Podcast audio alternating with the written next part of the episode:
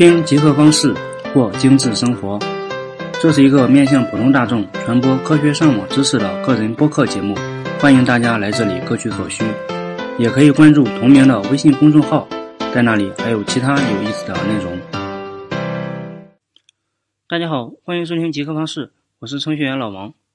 呃，节目正式开始前，咱们还是要感谢上一期为我打赏的几位朋友，他们分别是 Zero One、超超。淡蓝色的 blue 和 joy，感谢有你们的支持。上期节目我们聊了一下软件版权方面的话题，没有什么实质性的干货，只是聊了一些我对软件版权的一些看法。收到打赏也非常让我意外。极客方式只是我在业余时间做的一个小项目，平时还是以正常工作为主。当初的打算也是能坚持到什么时候就坚持到什么时候，毕竟要准备素材、整理文稿、录音、后期编辑，最后还要在各个网站分发。自己还要学习充电，整个过程还是挺占用个人时间的。几个月前，我建了一个集合方式的微信交流群，没想到群里的成员越来越多，一些朋友也在期待最新的节目上线，我顿时感觉压力越来越大了。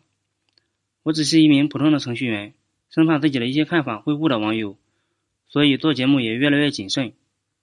有大家的支持，我会继续做下去。如果等到网友回复“先打赏再收听”。那我就可以不做码农了，专心的做节目。呃，开个玩笑，三星就到这里，咱们赶紧开始今天的节目。我在第十三期简单聊了一下互联网隐私的话题，因为这是一个小播客，所以咱们就可以大胆一些。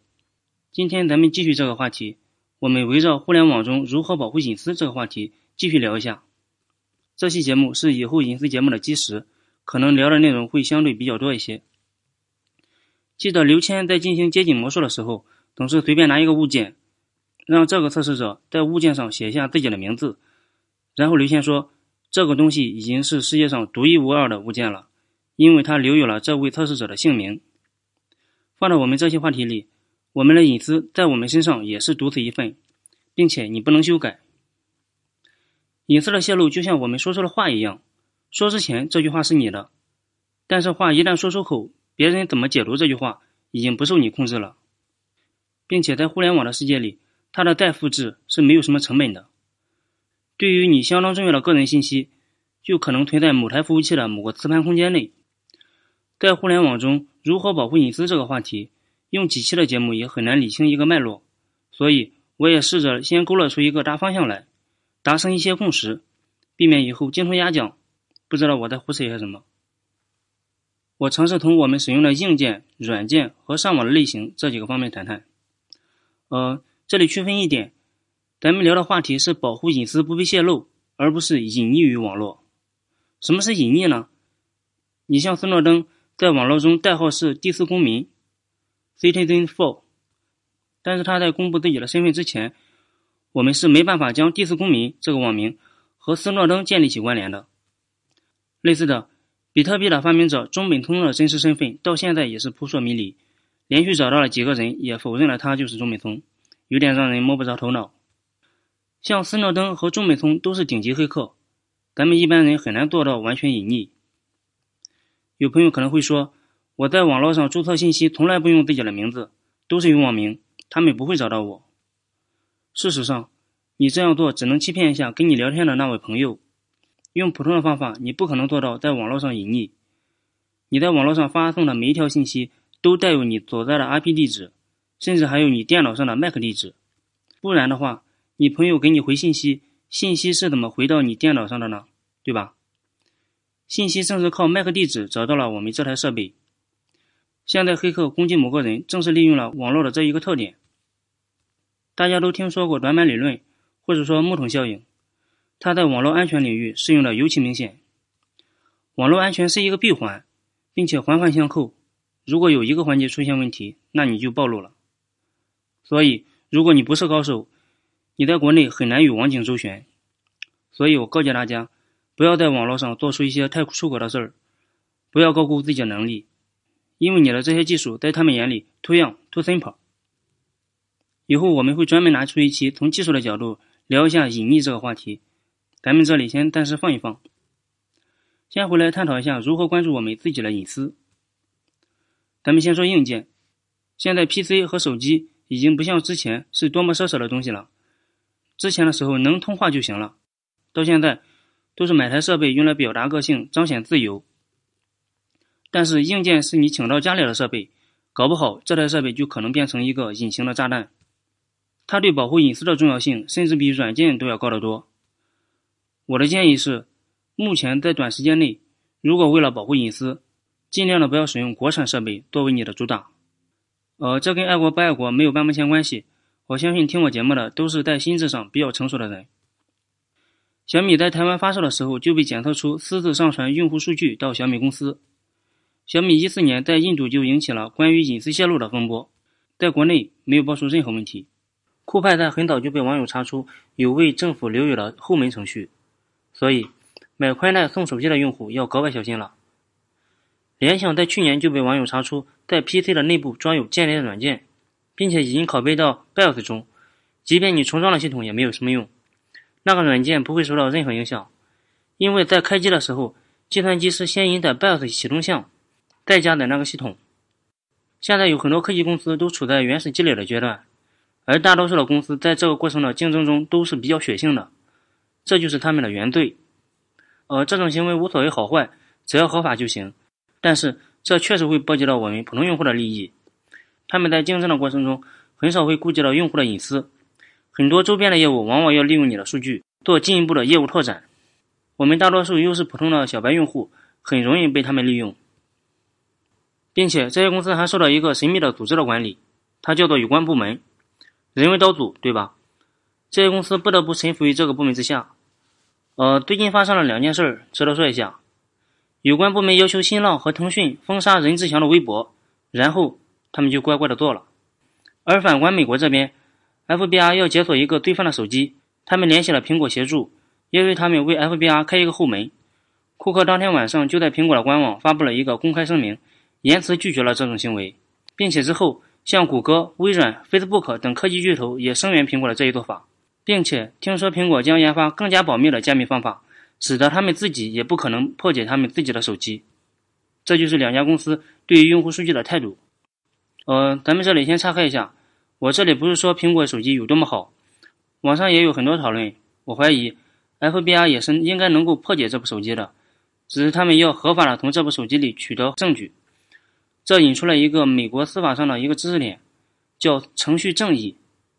按照非法证据排除的原则，通过非法的形式获得的证据，在法庭上是不予采纳的，即使这个证据是有效的证据。我记得当年辛普森杀妻案，警察就是因为取得证据时不符合法律规范，一个足以让辛普森定罪的证据就这样被作废了。呃，我觉得非法证据排除这个原则确实非常好，这样就杜绝了警察严刑逼供。嫌疑人屈打成招的事件发生，呃，扯远了，咱们继续回来聊隐私。可能有朋友会问，不是苹果公司也卷入了棱镜门吗？那我们的手机是不是也受到美国政府的监控？会不会很危险？我这里向你保证，如果你不是恐怖分子，而且还是景德镇来的人，我敢向你保证，美国不会对你怎么样，因为美国政府对你没有司法管辖权。另外，我也是不敢用指纹识别的方式解锁手机的。即使他们声称他们采用了 Secure System 这个安全物理隔离的模块，因为你不能确定它有没有存在后门程序。当然，国产手机确实好用，它根据中国国情做了特殊化的定制。老王也买了一部坚果手机，支持了老罗一把。但是，便捷和安全是两个很难兼得的矛盾体。你想保护个人隐私，就必然要失去点其他的东西。呃，说完了硬件，咱们再说说软件。对于软件，我的建议是，有开源软件替代，尽量用开源软件；能用单机软件替代，就别用网络软件。有国外软件替代的话，那就用国外软件吧。呃，这里咱们解释一下，什么是开源软件？开源软件就是它的源代码是公开的，你可以从官网或者其他途径下载得到，并且你可以根据他们遵循的协议让你修改。咱们后期可以聊一下开源软件。不过，开源软件在国内用的比较少，普通用户用的这些软件，通通都是商业软件，都是闭源的。可能有朋友会有疑问：既然代码是公开的，那不更危险？黑客分析了软件的代码之后，不就可以对症下药，多出这款软件的攻击行为了吗？事实上，恰好相反，如果一个软件开源了，反而能够强有力的完善软件的代码，加固软件的安全。咱们可能受了电影的影响，认为这种黑客特别多。实际上，这种黑客是黑帽黑客，就是专门干坏事的黑客。实际上，维护正义的白帽黑客要比发起攻击的黑帽黑客要多得多，并且黑帽黑客的技术其实比白帽黑客要差很多。你比如国内的黑帽黑客，大部分都是一些脚本小子。如果你能力足够强，那干嘛不去找一份正当的安全性的工作呢？干嘛做一些偷鸡摸狗的事儿？实际上，白帽黑客也不是为了维护正义，因为他们要利用这些开源软件。一旦白帽黑客发现了一个开源软件有漏洞，他们往往会给这个软件打上补丁，或者提交一个 A 手。因为合作帮助作者的同时，这导致了开源软件的安全性越来越高。另外，开源软件你根本就找不到窃取用户隐私的代码。咱们上期节目聊密码管理器的时候，KPass 就是开源的，使用起来绝对放心。再反观闭源软件，要发现其漏洞和后门，或者偷窥隐私的代码就比较困难。你像微软的 Windows 系统。当然，他们出于商业考量，微软谢绝了广大程序员给他们挑错，这也导致了他们的漏洞非常多。咱们再看看开源软件，你像去年出现的 OpenSSL 滴血事件，这些漏洞都是广大白帽黑客发现并及时补上的。还有 Linux 系统都是开源软件，他们的安全级别比微软高太多。相应的，有单机软件可以替代的话，就尽量少用网络软件。因为你不能保证网络软件不上传你的个人数据。现在那些可以同步词库的输入法都是会泄露你的隐私，因为输入法的提供商可以根据词频分析推测出你平时经常输入的那些内容。现在大数据比较火，如果他们愿意，还可以进一步分析你的职业和你的爱好等等。你输入的每一个字符都保存在搜狗的服务器上。你可以试一下输入 ZF 这两个字母，排在第一位的是什么呢？是做饭，是租房，还是支付，还是政府呢？相对而言，单机版的软件，他们就无法拿到你的数据。呃，这里提一下，国内的大多数软件也有一些监控网民上网的行为，呃，这一点是公开的秘密了。但是好像国内网民对这一点没有多少意识，相对而言，国外网民的这种意识就比较高一点。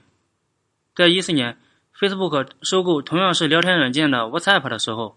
另一款强加密的软件 Telegram 突然新增了八百万的用户，可见他们对待自己隐私的程度。呃，这里咱们简单介绍一下 Telegram 这款软件，它跟微信很类似，但是 Telegram 采用的是强加密的通讯手段。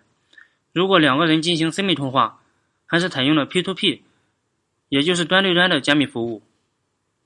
它还能实现月后积分的功能。呃，这是真的月后积分。你像支付宝等软件也具有月后积分的功能。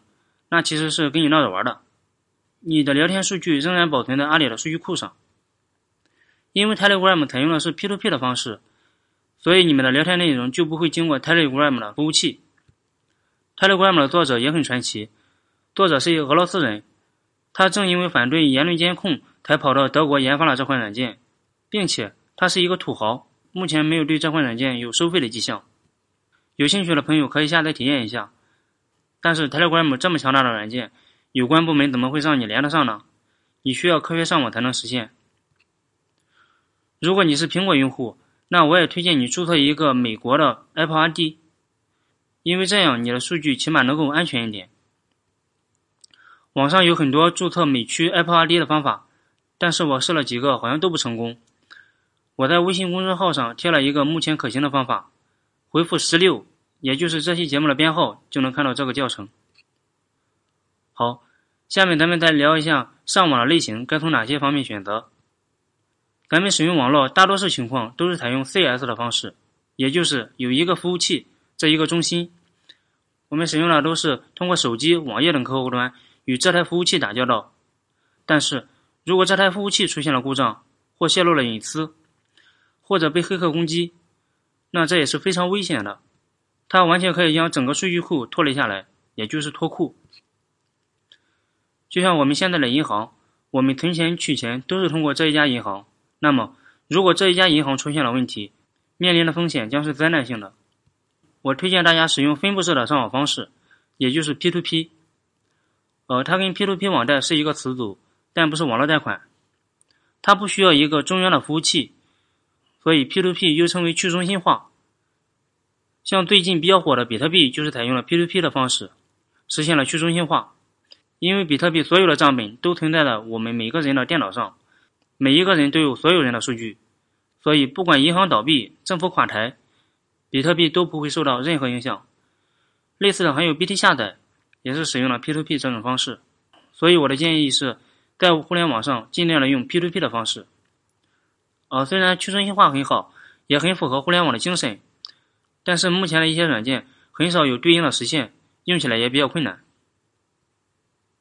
最后，我们再聊一下搜索引擎。你像咱们现在用的搜索引擎，比如百度、谷歌等，他们是可以对你进行个人分析的。不说百度，谷歌实际上也是一家广告公司，它要对你分析，然后进行定向的广告投放。如果你跟我一样有洁癖，那么使用这些服务的时候就要格外注意了。我推荐你一款搜索引擎，叫 DuckDuckGo，它正是为了保护用户的隐私而研发的。呃，我比较常用，效果也非常好，并且中文检索也不错。呃，但是可惜，你也应该知道，这个搜索引擎也被屏蔽了，你需要会点功夫才行。呃，这期节目聊的内容有点多，估计已经远远超出我预定的十分钟了。我们从硬件方面、软件方面、上网方式。和软件的一些推荐这几个层级简单的聊了一下，希望对你有用。如果你喜欢这期节目，也可以在节目或公众号里对老王进行一点小额赞助。因为极客方式这个播客比较公益，没有你的支持，我可能随时都会坚持不下去。如果你想跟我交流，也可以关注极客方式的公众号，我每天还会发布一些小知识点，或加入极客方式的微信交流群，在那里还有很多同样比较极客范儿的朋友想和你聊聊。好了，这就是本期结合方式的全部内容。祝大家在互联网的世界里自由的驰骋，却不泄露任何隐私。拜拜。